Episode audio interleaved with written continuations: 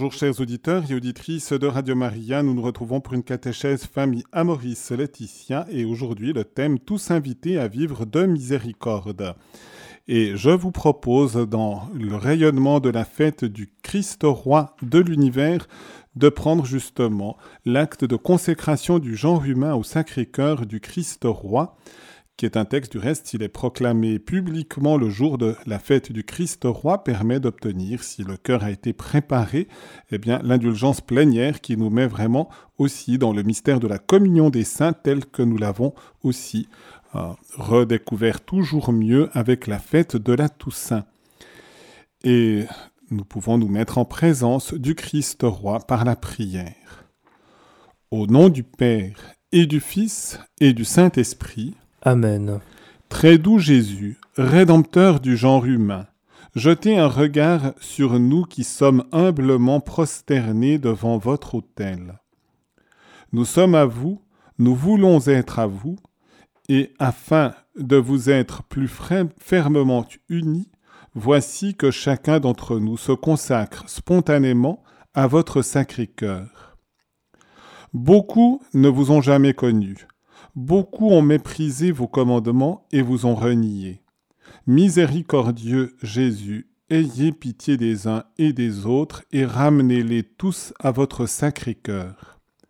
Seigneur, soyez le roi, non seulement des fidèles qui ne se sont jamais éloignés de vous, mais aussi des enfants prodigues qui vous ont abandonnés. Faites qu'ils rentrent bientôt dans la maison paternelle pour qu'ils ne périssent pas de misère et de faim. Soyez le roi de ceux qui vivent dans l'erreur ou que la discorde a séparés de vous, ramenez-les au port de la vérité et à l'unité de la foi, afin que bientôt il n'y ait plus qu'un seul troupeau et qu'un seul pasteur. Accordez, Seigneur, à votre Église une liberté sûre et sans entrave accordez à tous les peuples l'ordre et la paix, faites que d'un pôle du monde à l'autre, une seule voix retentisse, loué soit le divin cœur qui nous a acquis le salut. À lui honneur et gloire dans tous les siècles des siècles, ainsi soit-il, au nom du Père et du Fils et du Saint-Esprit. Amen. Eh bien, de nouveau, à travers cette prière, nous voyons l'attention de Dieu à l'égard de tous, sans exception, et il va à la recherche aussi de la brebis perdue, comme nous le dit l'évangile de la miséricorde dans Saint Luc, à travers les trois paraboles de la brebis perdue, de la pièce perdue et du fils prodigue perdu, et pour chacune retrouvée eh bien, nous entrons donc dans cette nouvelle catéchèse qui nous permettra de conclure la lecture du texte du pape François sur le chapitre 8, donc sur ces situations euh, parfois délicates, parfois aussi douloureuses, où l'Église est invitée à accompagner, discerner et intégrer la fragilité. Donc ce grand chapitre 8 aussi important pour nous aider à vivre un discernement à l'égard de toutes les personnes qui peuvent nous être confiées. Donc nous sommes au numéro 310 et nous irons donc jusqu'à la fin de ce chapitre, donc 312. Vous pouvez trouver le texte du reste sur notre site à l'endroit des podcasts et à l'endroit des catéchèses que je vous adresse.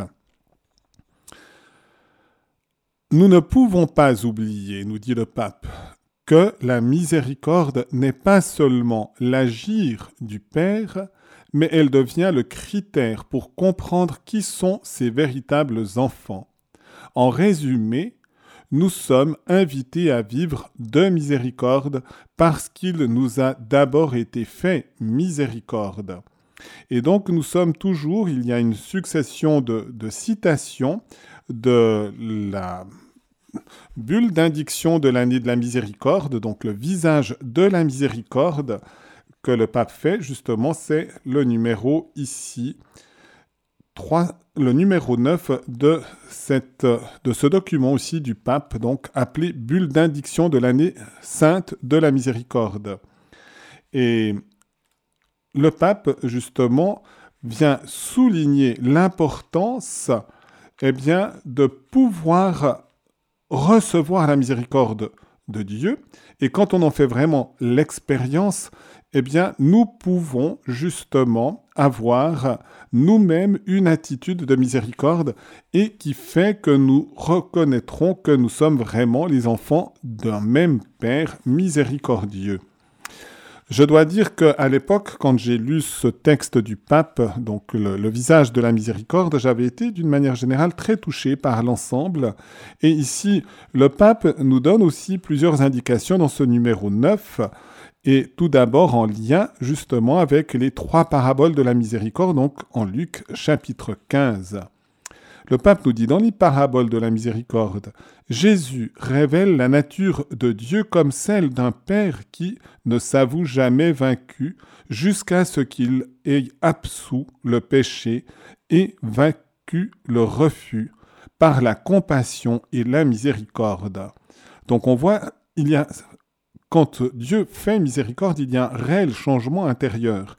Et c'est pourquoi Dieu ne peut pas nous pardonner sans que nous adhérions à son pardon. Et pour cela, il y a la nécessité d'un acte de notre volonté qui nous ouvre à la miséricorde.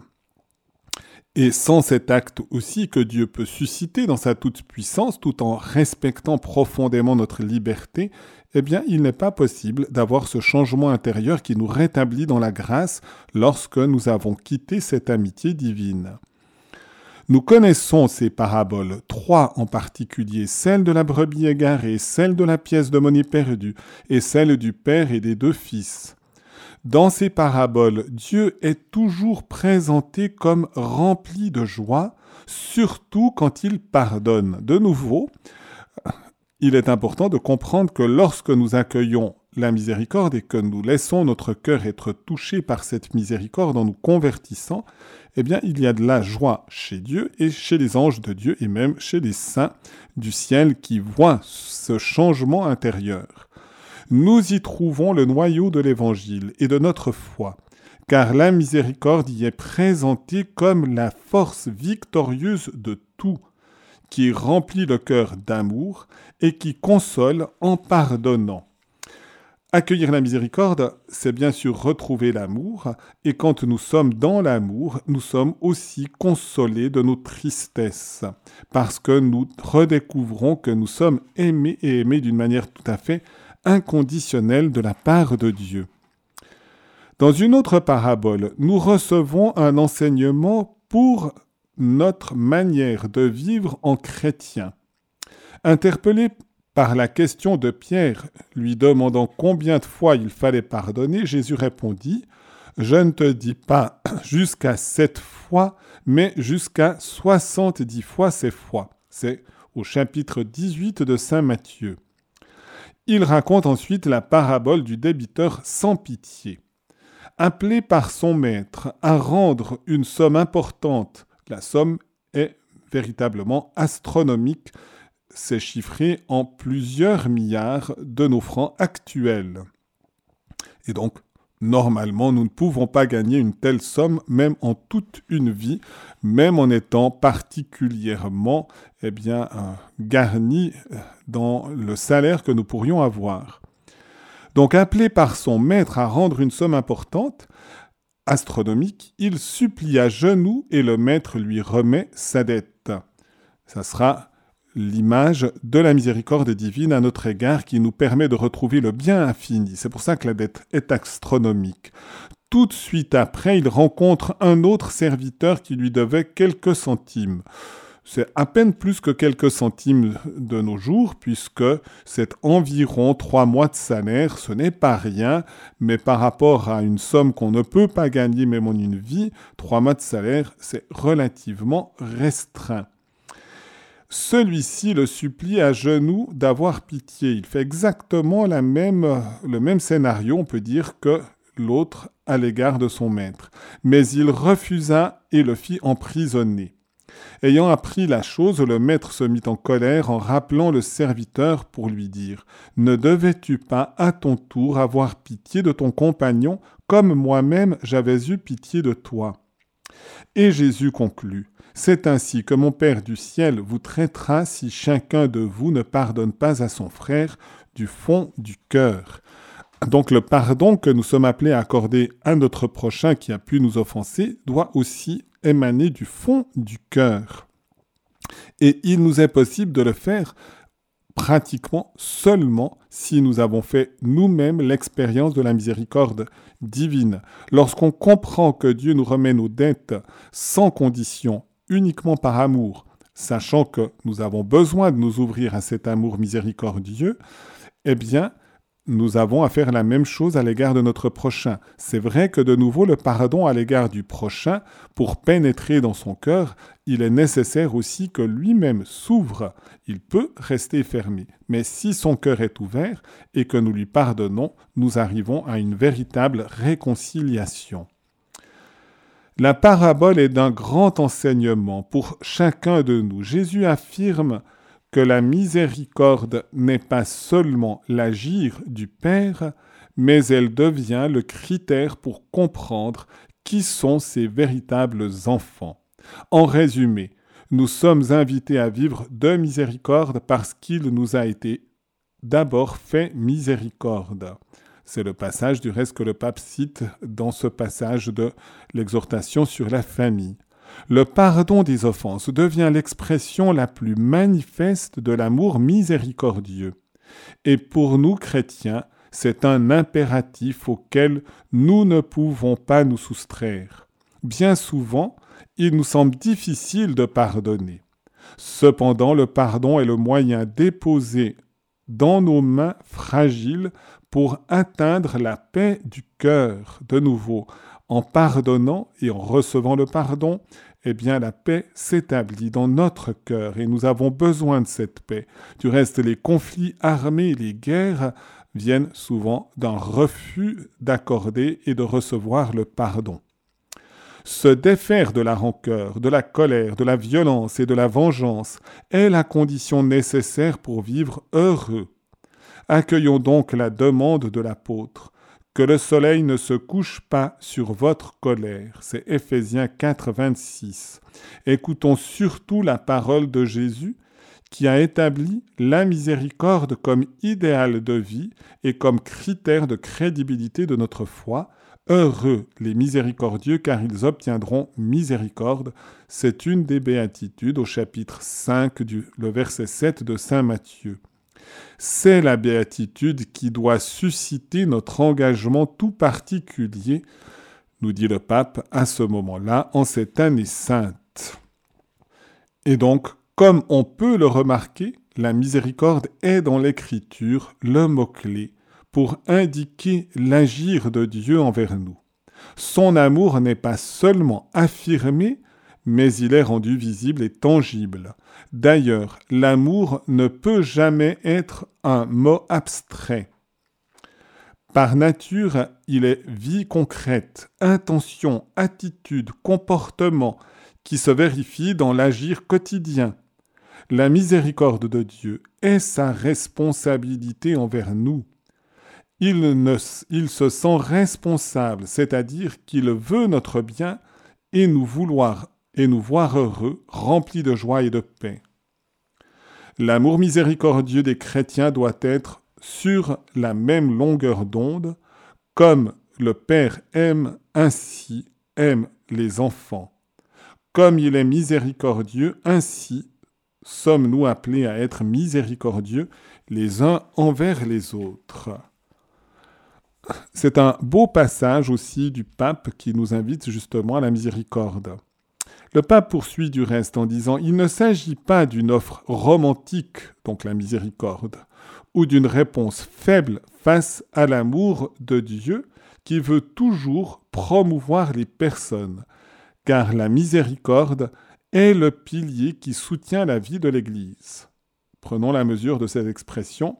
La miséricorde est le pilier qui soutient la vie de l'Église. Et on pourrait même dire qu'il soutient la vie même de toute notre humanité. Sans miséricorde, l'humanité implose sur elle-même et va vers sa destruction. Dans son action pastorale, tout, devient, tout devrait être enveloppé de la tendresse par laquelle on s'adresse aux croyants, dans son annonce et le témoignage qu'elle donne face au monde, rien ne peut être privé de miséricorde. C'est de nouveau aussi un passage, la suite de la bulle indiction du pape. En effet, la miséricorde est le pilier qui soutient la vie de l'Église. Dans son action pastorale, tout devrait être enveloppé de, de la tendresse par laquelle on s'adresse aux croyants.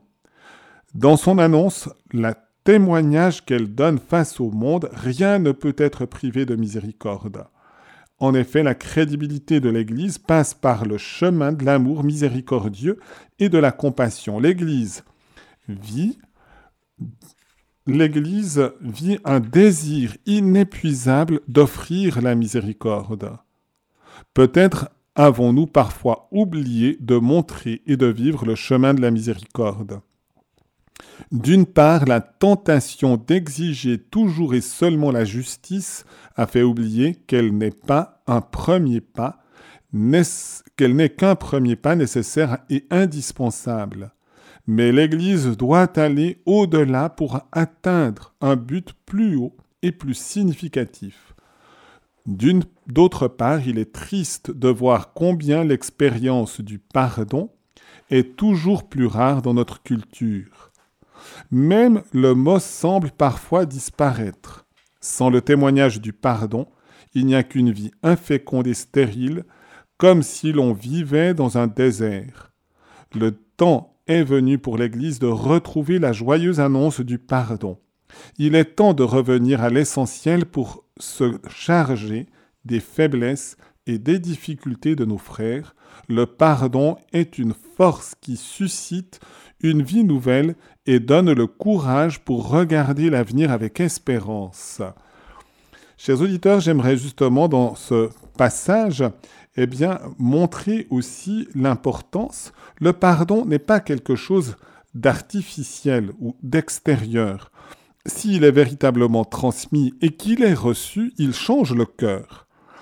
Et c'est la raison pour laquelle aussi, même si les membres de l'Église peuvent commettre des fautes graves, des abus, et malheureusement on en connaît beaucoup encore dans l'histoire récente de l'Église, le pardon pourrait donner l'illusion que quand il est offert, eh bien, on gomme et on, oublie complètement ces choses-là. Or, le pardon, s'il est vraiment reçu, là où on a commis des crimes graves, eh bien, il change véritablement le cœur en profondeur et il devrait conduire à une véritable réparation. Et c'est dans ce sens-là que je pense que face à un certain nombre d'abus que nous pouvons connaître au sein de la vie de l'Église, eh bien, l'Église fait un travail de lumière, de recherche de vérité, et elle peut le faire parce que nous avons l'espérance aussi du pardon qui peut vraiment changer le cœur. J'aimerais donner un exemple très concret dans la vie de Jésus et dans le dernier instant de la vie de Jésus en croix, puisque nous avons eu cet évangile pour la fête du Christ roi. Et en effet, Jésus dit Père pardonneur, ils ne savent pas ce qu'ils font il était en train de subir de multiples abus, Jésus. On le violentait, on se moquait de lui, on le méprisait, on prenait occasion de cette humiliation pour mépriser même Dieu, son Père. Il est, il est cloué sur une croix. On l'immobilise finalement sur une croix. Pour le tourner en dérision, on le couronne d'épines. Et Jésus continue d'être tourné vers l'humanité qui est en train de l'agresser d'une manière aussi violente. Et il porte l'ensemble du poids du péché du monde et donc aussi de nos propres péchés personnels lorsqu'il est en croix. Et il dit, Père pardonneur, ils ne savent pas ce qu'ils font. Un des crucifiés avec lui semble bien mépriser et refuser ce pardon, même si on ne sait pas peut-être qu'à raison de l'acceptation de l'autre, celui qu'on appelait le bon larron, eh bien, cet homme trouvera aussi le chemin de la miséricorde concrète et sera renouvelé dans son cœur, peut-être avant son dernier souffle. Mais celui dont on sait en tout cas qu'il a accueilli ce pardon, c'est effectivement le bon larron. Et il n'était pas si bon jusqu'à ce moment-là, puisque il dit c'est juste si nous nous sommes crucifiés, mais lui il est innocent. On voit tout d'un coup un ressort au fond de la conscience de cet homme qui le fait adhérer à la justice, mais une justice qui va s'ouvrir sur la miséricorde. Et le bon larron peut dire à Jésus, alors que rien ne laissait supposer qu'il était véritablement roi dans ces conditions, Jésus, souviens-toi de moi quand tu viendras dans ton royaume. Et Jésus lui dit, aujourd'hui même tu seras avec moi dans le paradis. Il canonise cet homme. Comment peut-il le canoniser alors qu'il avait fait du mal pratiquement durant toute sa vie? Eh bien parce que justement la miséricorde aura pénétré le cœur de cet homme, l'aura transformé, purifié de tous ses péchés, l'aura sanctifié, aura rétabli la vie de la grâce et donc la présence de la Sainte Trinité dans ce cœur d'homme, et que finalement, les derniers instants qu'il va vivre en souffrant, il souffrira avec et par amour, et avec reconnaissance pour le don de la miséricorde divine que Jésus venait de lui octroyer. Et dans ce sens-là, il surcompense tout le mal qu'il a fait durant sa vie par ce foyer incandescent d'amour miséricordieux qui sort de son cœur et il avait aussi le souci justement de la conversion même de son prochain, de son camarade de forfaiture, et peut-être que même certains des soldats, des chefs des prêtres ont peut-être été touchés par cet homme dans ce moment suprême où il s'ouvre à la miséricorde, et peut-être simplement nous encore aujourd'hui en méditant un passage justement de l'Évangile en la fête du Christ roi ou en ce moment de la catéchèse. Certes, parfois, nous nous comportons fréquemment comme des contrôleurs de la grâce et non comme des faciliteurs. Mais l'Église n'est pas une douane, elle est la maison paternelle où il y a de la place pour chacun avec sa vie difficile. Et voyez combien nous devons vraiment œuvrer au maximum pour pouvoir véritablement aider notre prochain à entrer en communion avec la miséricorde divine. Le pape ici rappelle aussi du reste un autre, une autre exhortation, Evangelii Gaudium, la joie de l'évangile. Et eh bien, ce, ce texte, c'est au numéro 47, nous dit aussi justement l'attitude des pasteurs, mais de tout chrétien qui sera appelé à aider son prochain à être mis en véritable contact avec la miséricorde de Dieu. Chers auditeurs et auditrices, je vous rappelle que vous pouvez intervenir, en faire une petite pause musicale au 021 313 43 90 ou, par SMS 079 658 78 52 et peut-être pour donner aussi un témoignage en lien avec la miséricorde divine qui veut vraiment s'exprimer et éclater dans tous les cœurs.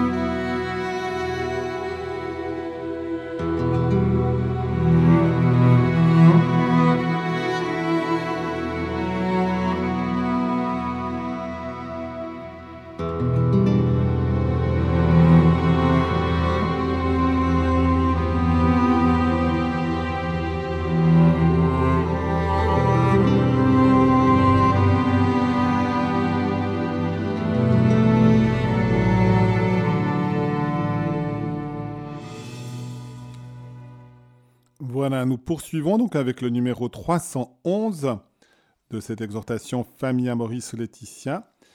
L'enseignement de la théologie morale ne devrait pas cesser d'intégrer ces considérations parce que s'il est vrai qu'il faut préserver l'intégralité de l'enseignement moral de l'Église, on doit toujours mettre un soin particulier à souligner et à encourager les valeurs plus haute et centrale de l'Évangile.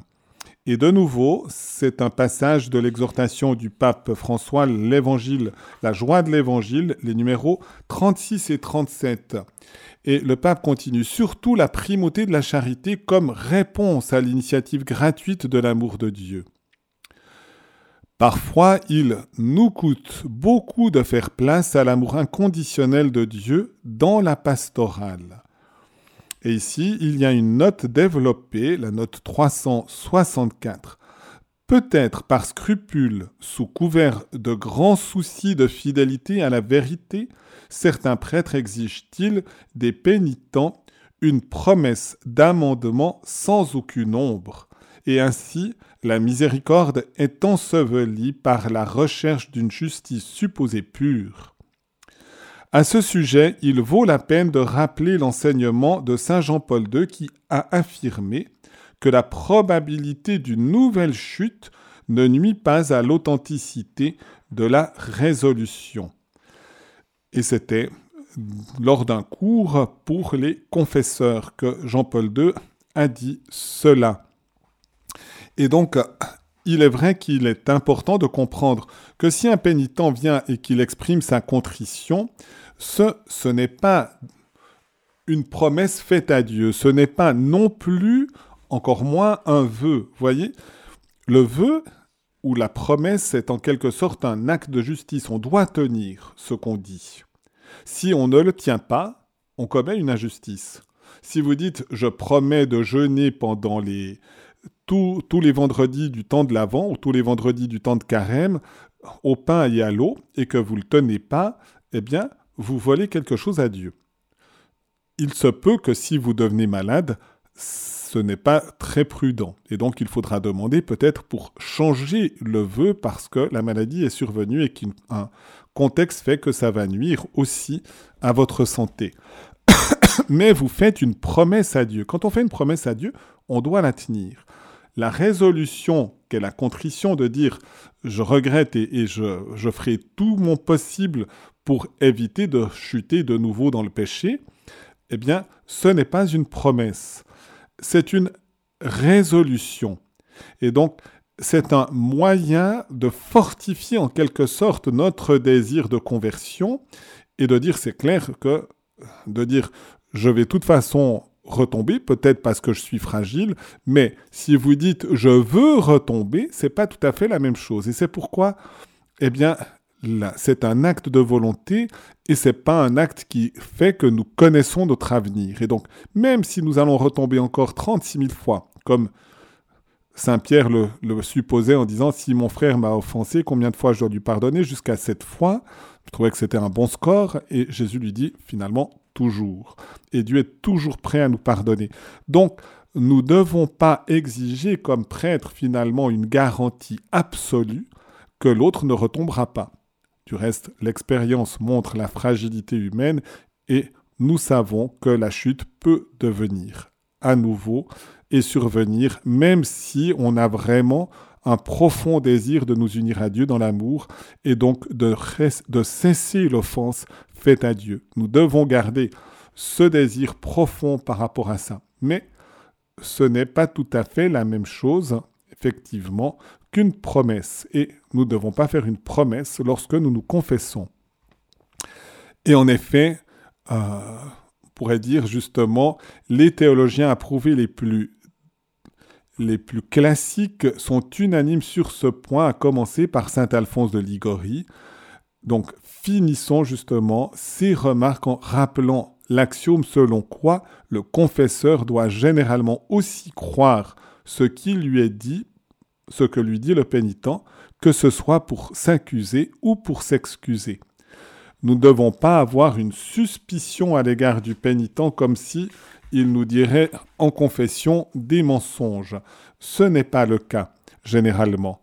Et si la personne dit, eh bien oui, là, j'avais vraiment une pleine conscience de poser un acte grave, ou là, non, je n'étais pas tout à fait conscient, ou c'était fragile, c'est du reste une chose la conscience d'un péché peut devenir plus vive peut-être des années après, mais quand on confesse quelqu'un, on doit dire oui, mais sur le moment où vous avez posé cet acte, comment est-ce que vous, vous perceviez la gravité de votre acte? Et ça peut être parfois différent, puisque tous nous faisons justement un chemin. J'aimerais du reste aussi eh bien, regarder ce que nous disait le pape par rapport à l'enseignement moral et, il cite de nouveau saint Thomas, où il fait référence à saint Thomas dans ce passage donc de l'exhortation apostolique La joie de l'évangile, c'est le numéro 37 et 38. Saint Thomas d'Aquin enseignait que même dans le message moral de l'Église, il y a une hiérarchie dans les vertus et dans les actes qui en procèdent. Comme il y a une hiérarchie, on peut dire, dans le dogme, dans la foi, la Trinité, c'est le fondement, l'incarnation, la rédemption.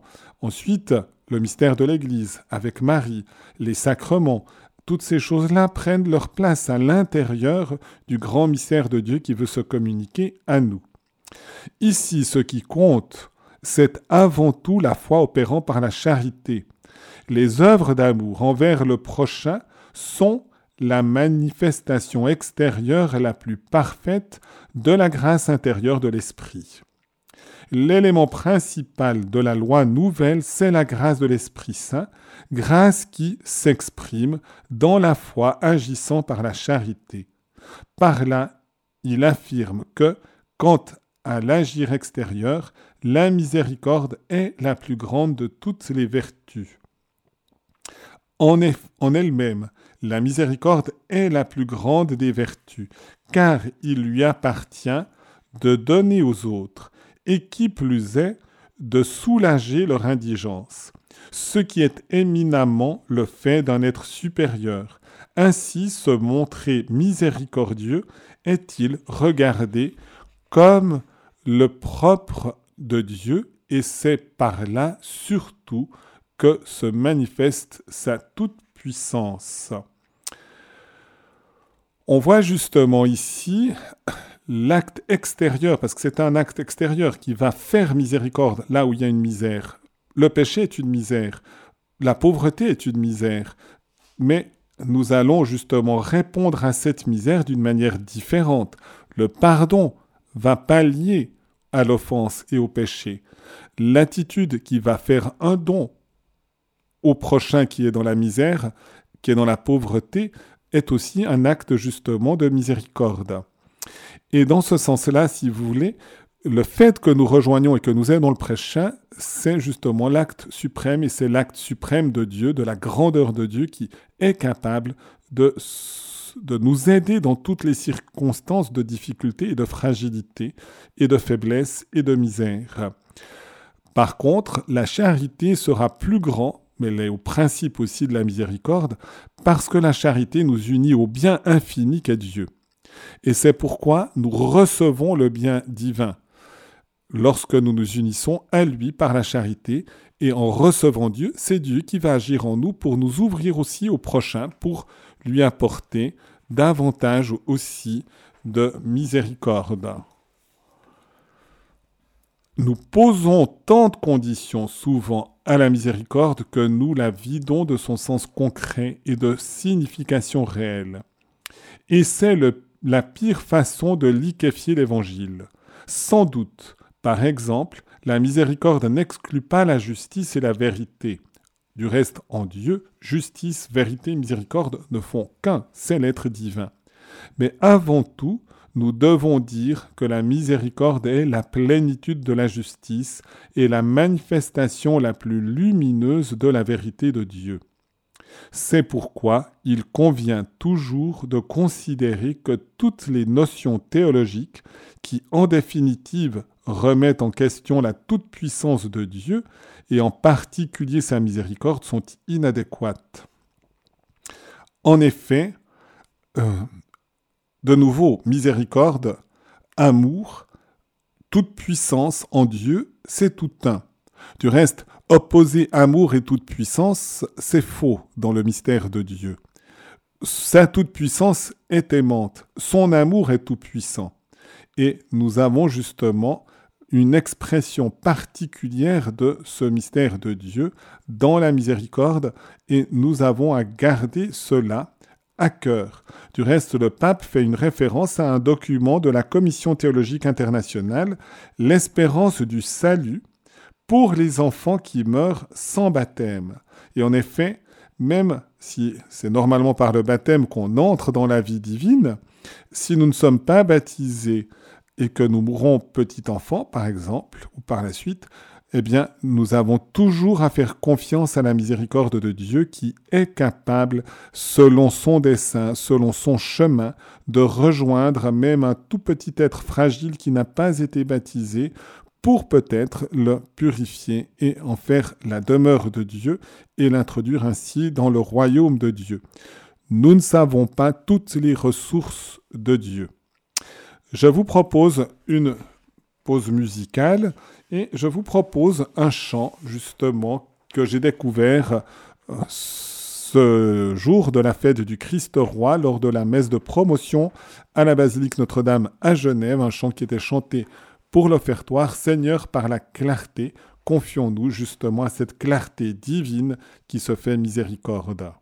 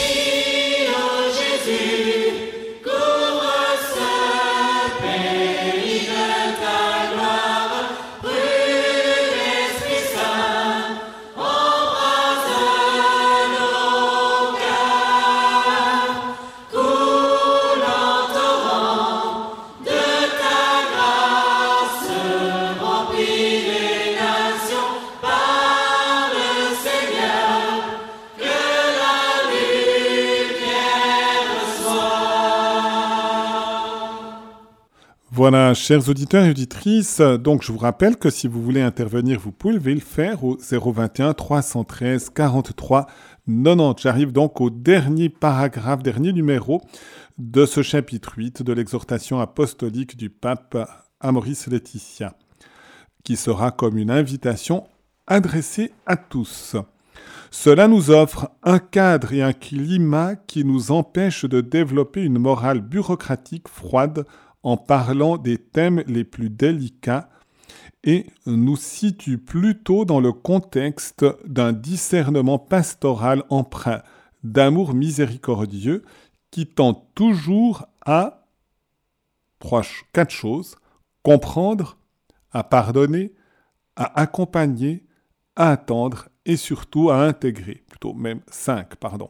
Cinq, cinq points qui nous sont demandés toujours à comprendre, pardonner, accompagner, attendre et surtout intégrer. C'est l'attitude pastorale authentique, c'est l'attitude de Jésus, c'était l'attitude de Jésus à l'égard du bon larron, d'une certaine manière, de son trône qu'était la croix. Eh bien, Jésus, justement, comprend d'abord la situation de cet homme et l'homme lui-même va comprendre la situation de Jésus et son innocence. Pardonner, il lui transmet la croix de Jésus est une croix qui donne le pardon. La croix du bon larron est une croix qui accueille le pardon. Accompagné, pas très longtemps pour le bon larron, ce sera quelques instants entre ce moment et sa mort sur la croix, mais il est accompagné par Jésus jusqu'à son dernier souffle à travers ses paroles. Aujourd'hui avec moi tu seras dans le paradis.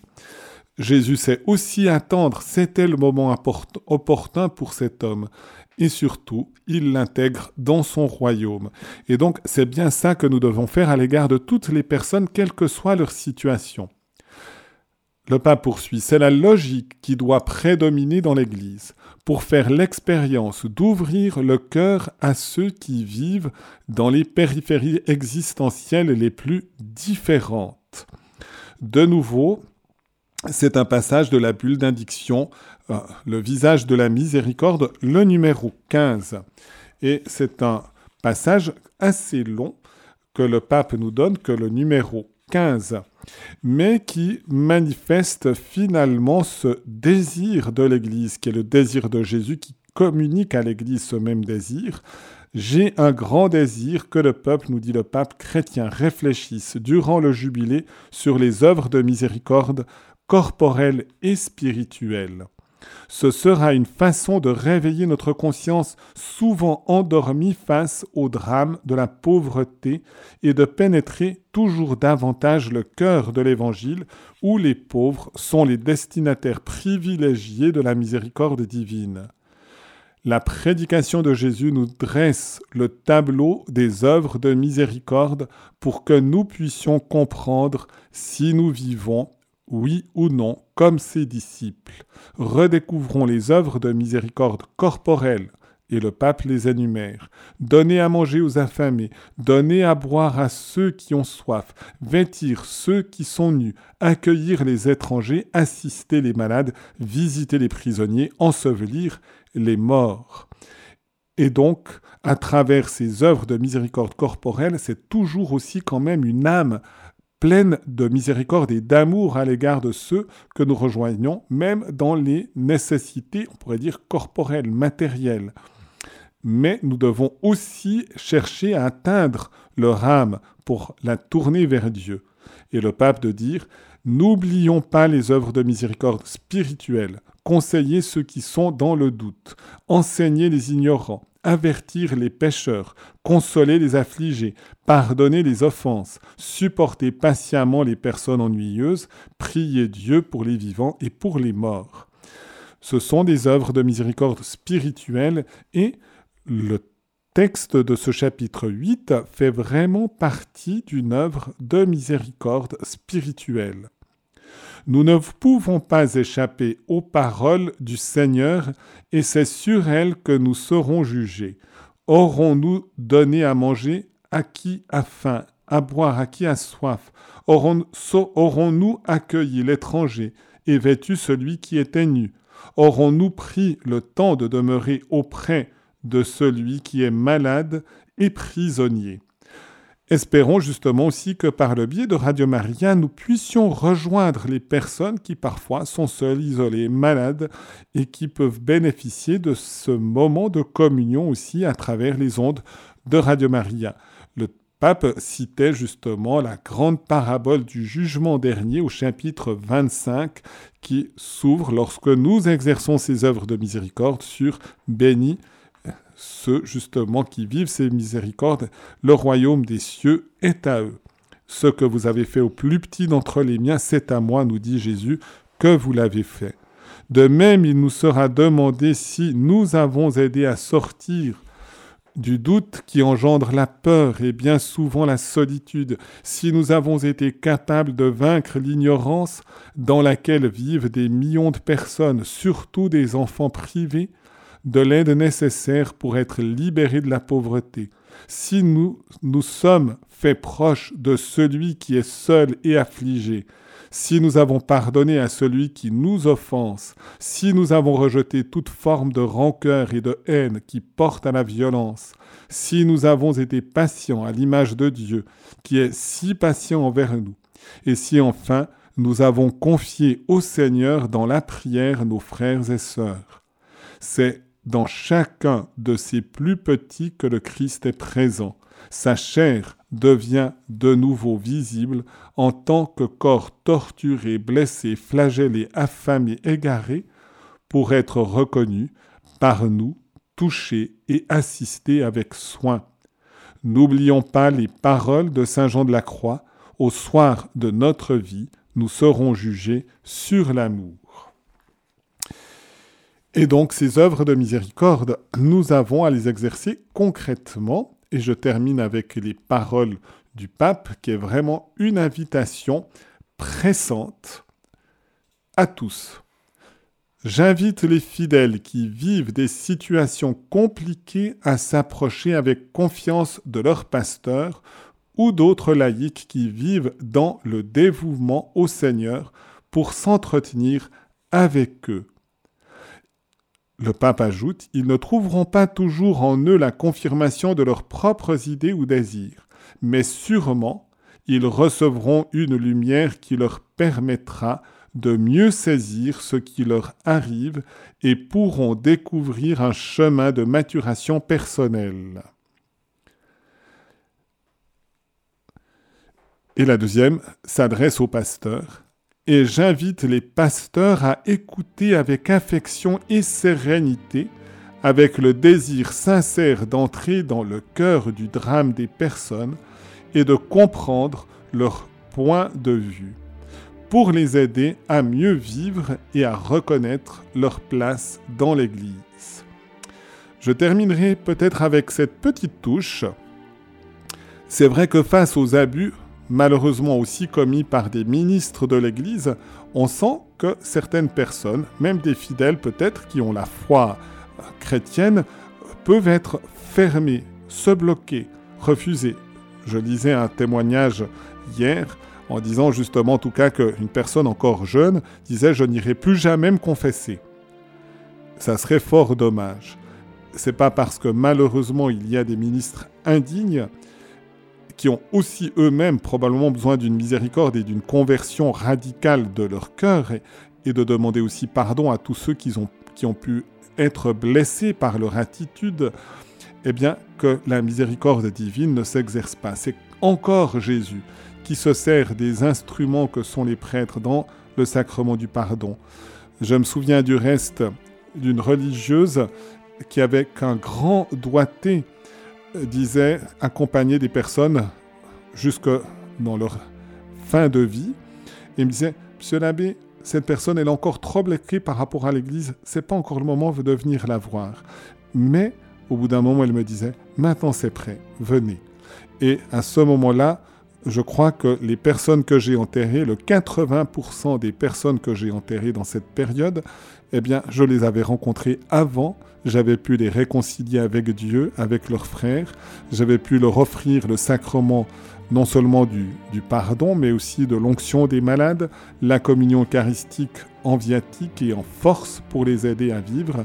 Et de cette manière-là, eh bien, c'était des grâces reçues par eux une œuvre de miséricorde donnée par le Seigneur à travers le ministère. Donc ne nous décourageons pas, même face malheureusement à des difficultés que l'Église peut rencontrer, reconnaissons aussi tant de ministres qui sont capables de rejoindre le concret des situations de fragilité avec délicatesse et avec amour.